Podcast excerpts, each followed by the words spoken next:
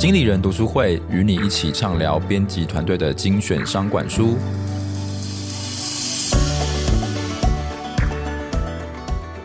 欢迎来到经理人读书会 Podcast，我是主持人经理人月刊记者卢廷熙。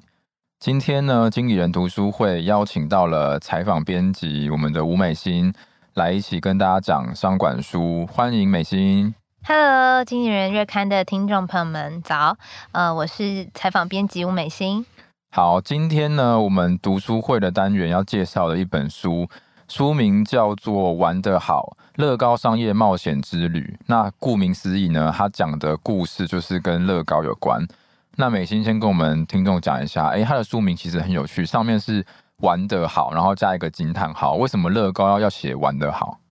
其实呢，乐高它是来自丹麦的一间企业嘛。那其实乐高它的丹麦语就是 “like good”，那它的丹麦语的意思就是好好玩，或者是玩得好。所以书名呢就是取作为“玩得好”，其实就是乐高的丹麦语的意思。对，所以它其实就是有那种谐音跟异曲同工之妙的感觉，把它放到书名里面。那这本书呢，它的重点讲的就是乐高的故事，它的这个。从一开始创业到后面曾经衰退，到后面又再次崛起，然后跟大家分享说他们的兴衰跟他的一些成功的心法。但是其实乐高的故事呢，大家可能或多或少都有听过，就是它是一个百年企业，然后跌宕起伏。然后比如说大家可能很熟悉，就是它可能在二零零三年的时候曾经濒临破产啊，然后原因就是因为。当时有很多新的电玩游戏、电动出现，可是乐高还是在做传统的玩具，所以他曾经就是双拳难敌四手，就是打不过那些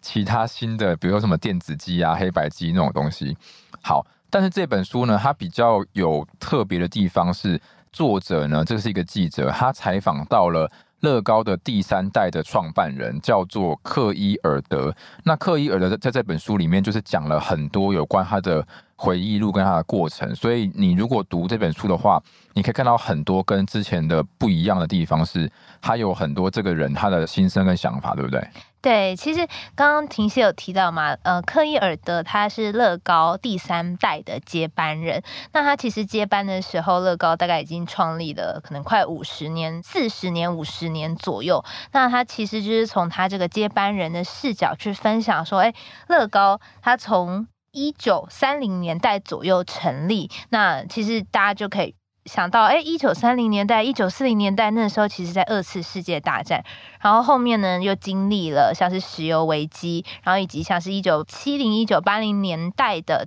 苏联铁幕政权的解体，所以其实你可以看到他在书中分享了很多，就是乐高家族他们怎么从一开始的木匠家族变成是在做积木，然后从就是木质的积木转到塑胶类型的积木，然后以及他们怎么样子跟这个世界上面的政权跟经济的起伏跌宕，其实他在这本书当中都有分享。好，没错，我接下来就跟大家分享一个小故事，就是其实呢，在一九七九年那个时候。当时全球的经济其实不太好，因为有石油危机的影响，所以整体呢，大家可能就是经济比较状况不好，可能就不会买这些玩的东西。好，所以乐高这个销售的这个量也开始下降。那这几年呢，也是这个克伊尔德他做上总经理的前几年，没想到呢，当时乐高的这个营收竟然可以成长三倍。原因是因为这个克伊尔德呢，他成立了新的一个产品线，叫做德宝。那德宝是干嘛的呢？它就是它的这个乐高的宽度、长度跟高度都是一般原本的乐高的两倍大。那这样子呢，可以让更小的幼儿来玩乐高。所以呢，就是等于说爸爸妈妈就很开心，说：“哎，那我的更小的小孩也可以玩乐高。”所以大家都很开心、很欢迎。所以等于说他找到了这个新的族群里面大家比较喜欢的模式，所以很多人就开始喜欢玩这个德宝积木。所以他在美国市场里面就表现得很好。嗯、呃，我再分享一下这本书，它比较有趣的地方是，像我们刚刚婷熙在开头有提到，我们比较常听到的是乐高在两千零四年之后，它怎么样转亏为盈的这段过程。简单来说，就是从失败到成功的过程。但其实这个接班人他有趣的地方是，他带领乐高成为就是世界上最大的积木市场的龙头，但是呢，它也让乐高就是一度不断的亏损，所以它其实是一个成功走向失败的过程。那我们今天要分享比较多的是关于乐高，它怎么样从过去很成功，然后到曾经有一段是蛮惨淡的一个历史。那像刚刚婷熙说的，其实在一九七零年代这个。第三代接班人克伊尔德，他做上总经理的前几年呢，其实他那时候遇上石油危机，可是他透过就是新成立一个产品线，然后就是找到利基的族群，把乐高的营业额增加三倍。同时呢，其实他也配合了就是当时社会风气的改变，在当时一九七零年代其实是比较多社会运动的一个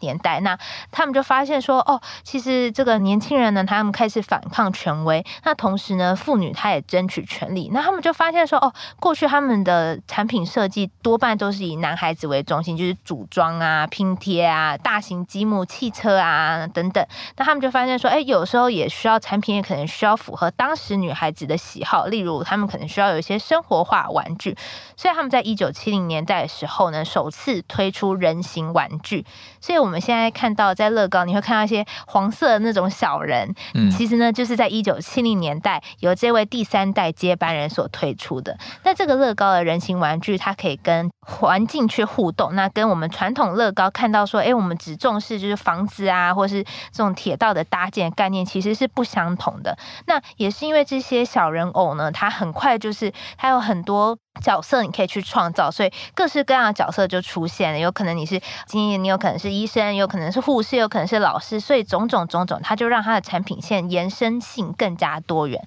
那同时呢，在一九八三年，乐高产品数量从一百四十五款激增到两百四十六款。那同时它的营业额呢，也到二十亿克朗，大概是当时的新台币八十亿元左右。那而且在当时呢，也遇到了一个很好的市场的契机，就是在一九八九年的。时候，其实柏林围墙倒塌，就是我们刚刚前面有提到的苏联的铁幕政权，其实它是垮台了。那就等于说，乐高过去我们从丹麦的这个市场，还有刚刚有提到的北美市场，等于我可以跨到整个欧洲，就是我整个东欧我也可以都进去。所以光是在一九八九年，其实乐高的销量它就增加了三十八 percent 呢。好，其实从刚刚的分享，我们就可以发现说，乐高呢，它在这一段时间成功。大概最关键的原因就是它丰富它的产品线，然后它可以看到说，就是不同的族群它有不一样的需求，然后针对这些需求呢来设计出他们喜欢的产品，所以它开始就是疯狂的成长。嗯、但是其实我们发现说，乐高曾经也一度往下走，大概开始衰退。这个其实在一九九零开始。它其实就已经慢慢的从高峰点往下走，当然可能那个时候他们出现警讯，但是团队却没有发现高峰期已经不在，然后到了二零零三、二零零四才正式爆发出财务危机这样。但其实，在这一段过程里面呢，其实这本书里面有有讲到说，其实这个我们的总经理第三代接班人，他其实。有一点点发现的，因为好像生了一场病，对不对？对，其实刚刚这个故事很有趣，就是像我们在管理学理论当中都会提到第二曲线，就是提到，哎，到了高峰之后，其实就是你会慢慢往下。那像我们刚刚提到，在一九八九年，其实苏联的这个铁幕政权落幕，所以就在当年。就是光是那一年乐高销量，它就增加三十八 percent 嘛。那一九九零年初，乐高的销量也是持续增加，然后人呢所 hire 的员工也是越来越多。可是到一九九五年的时候，其实乐高的利润就来到十年的低点。其实就像我们刚刚提到第二曲线，就是到了高峰之后，它就慢慢的走向了要衰退的地方。那刚刚嗯、呃，婷熙有提到说，其实这个原因呢是来自于就是在一九九零年代，可能如果。呃，听众朋友们是现在大概三十岁左右的年纪，你可能会想到说啊，对，我小时候都是玩那种游戏机啊、红白机啊，对对，电子机。你好像我们没有人在玩乐高，对，那时候没有，不太有人在玩乐高，是最近好像又开始了。那其实你就知道说，哦，其实一九九零年代初期那时候是电子游戏，然后还有掌上型游戏机这种新型的游戏机已经开始取代传统的积木型游戏。可是呢，在当时乐高的人。都还是是超级乐观的认为说，哦，我觉得我们是世界上最成功的玩具公司之一，不会被这些电子游戏吓到。那这个是克伊尔德，就是第三代接班人，在自传当中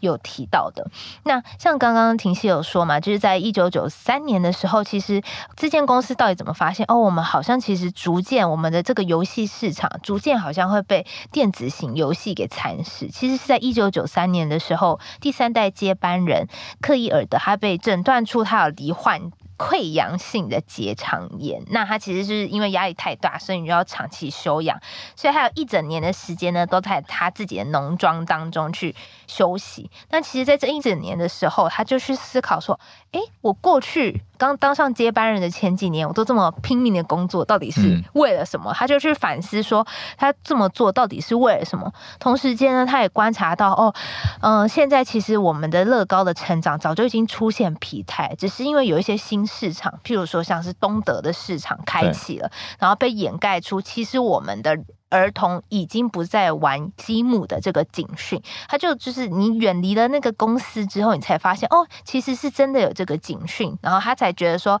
好，我们可能这个公司需要做一些些的改变。那更重要的是，为什么这个改变？好像没有办法马上起作用呢。其实是因为这个公司，他说他当时就是他觉得公就是乐高已经是一间很大的公司，因为他们当时在一百三十。多个国家当中有六万个销售据点，那员工呢也大概是八千人左右，所以是一个相当大型的组织。那这个公司它其实已经受到就是流程细节控制而僵化。那他在采访型自传里面，他有提到说，其实这间公司早就已经失去过去活力了。那克伊尔德他就回忆当时的一个情景，我觉得还蛮。生动，就是可以感觉到这个领导人很心不在位的这个一个情景。他要说，当他的就是主管们在他面前去讨论事情的进展的时候，他就常常想说，不要讲太多细节，不能够只说重点吗？然后如果他又继续讲一些太多细节，他就问他说，好吧，那你要不要跟我一起去骑马算了？就你就可以知道说，这个领导人他其实已经领导到公司已经一个极限，然后他有点出现了疲态了。对，其实除了出现疲态，我觉得他们也有可能是。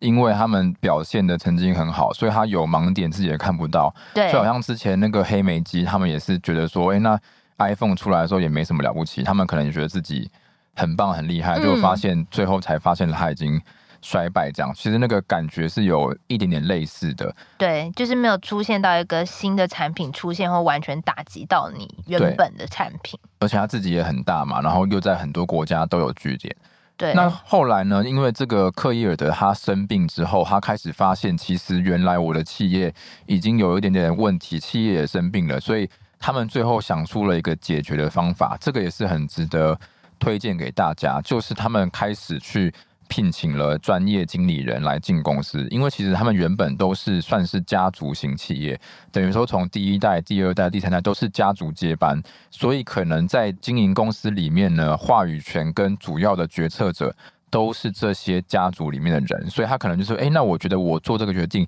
大家其他也只能说好，几乎不会有什么意见。可是如果你做错决定的话，也没有人敢去阻止你，或是给你反对意见。但如果你今天聘请了。”专业经理人的话，其实感觉就会不一样。那他们在二零零二年开始呢，就请了两位经理人，一个是克努斯托普，一个是奥维森。他们一位当总经理，一位来掌管财务。然后后来呢，新的管理团队才开始慢慢的提出比较新的计划，然后他们开始重整旗鼓，公司体制慢慢调整之后，才开始变好。因为刚刚有提到说，这个克伊尔德他其实在一九九三年，他不发现他休养一年，所以一九九四年呢，他开始回到公司的时候，他其实就开始去思考说，好，我到底要怎么样子去。拯救这间公司，那他其实并不是说我一开始就直接跳到说哦，我想到我要用专业经理，而且他做了非常多尝试，包括他有提到在书中，他有提到说他有很多的内部的沟通，譬如说他就会告诉同仁说，哎，我们今天要有创意呀，然后要像就是小孩子第一次玩我们的游戏一样，在经营这间公司。但问题是，就是所有同仁们这些很高大上的口号，就是同仁们。都没有就是 get 到它到底是什么意思。因为就是呃那时候在书中有一个分享哦，就是还有测访里面的人，那那个员工我觉得讲了一个很生动的是说，在一九八零年代，就是乐高还成长很快的时候，当领导者去喊出这些口号，就是我们要有创意，然后要很喜欢我们的工作，或是我们要把这个东西玩得很好的时候，其实当你业绩成长，大家就不会管这些嘛，因为就觉得我都有赚钱就好了。可是当一九九零年代，其实你的公司领导已经出现了一些危机，你再去告诉同仁说，就是我们要有创意，然后要跟第一次小孩子玩乐高一样，在经营我们的公司，大家其实会 get 不到你到底想要说的是什么意思。那其实在这个克伊尔德他在回忆录里面，这本书里面他自己也有分享说，嗯、呃，其实他只是想要告诉同仁说，你要跟着内心的指南针，就是你不要被科层所僵化，你想做什么你就去尝试，要有这种创新创业的但是显然有时候呢，其他人很难理解我的想法，所以这也是就是他在尝试过后，哎，发现好像 自己真的改变不了，所以他才决定说聘请一些外部的专业的人进来，去帮他们调整体质。那其实他真正到交棒给专业经理人，也是在一番尝试之后，就是刚刚婷谢有说，在二零零二年的时候，其实是交棒给。克努斯托普这位经理人，那这位经理人其实就是在后面乐高成功的故事当中比较常听到的这个执行长，但是其实，在他们之前，他们有延揽就是奥维森担任。乐高的财务长，那其实他们做法也是差不多，他就是大概就是砍成本啊，然后去跟一些电影啊、影视作品联名，那同时还还有增加一些产品线，但结果他们发现都还是救不了乐高，嗯、对，然后他们最后才发现说，哦，其实真正要改的应该是这间公司从上而下都应该要改，而不是只是延揽一个财务长，你就期待他可以去更改这间公司这样，对，他可能改变他的想法跟。